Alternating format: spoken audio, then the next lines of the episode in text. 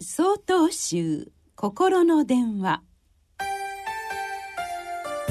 今週は「喜んで捨てる」と題して総統集宗務長教科部長鳥取県大学院中村健二さんのお話です。チョムリアプサーカンボジア語で「こんにちは」という意味です。私がカンボジアの土を踏んだのは1996年の初夏のこと。もうかれこれ20年ほど前になります。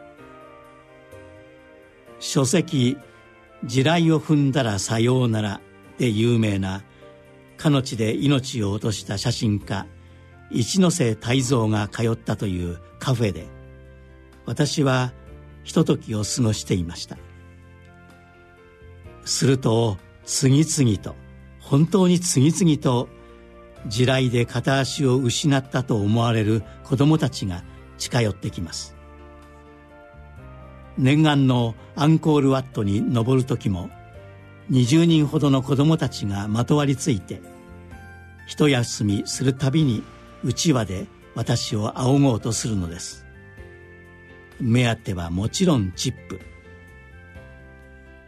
その時に幾人かのカンボジアの方たちと知り合って私のカンボジア支援活動が始まるのですが23回目に訪問した時に思い切って聞いてみました。皆さんはあの路上の物乞いやチップをせがむ子供たちが煩わしくないんですか？と。すると微笑みながらこう返事をされました。だってある人がない人に施すのは当たり前のことじゃありませんか。それはそうなのですがそれから注意深く彼らのやり取りを観察していると施しをする人がカンボジア語で「ありがとう」の「オークン」って言っているんです。受ける側の人は別に当たり前だという顔をしているだけ。なるほど。考えてみれば東南アジア仏教の「この世で徳を積めばあの世で高いところに行ける」という教えが染み込んでいるんですね。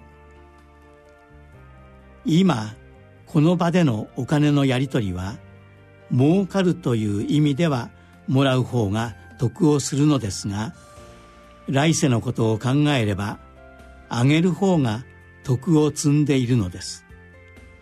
これこそが記者喜んで捨てるということなのだと教えられました。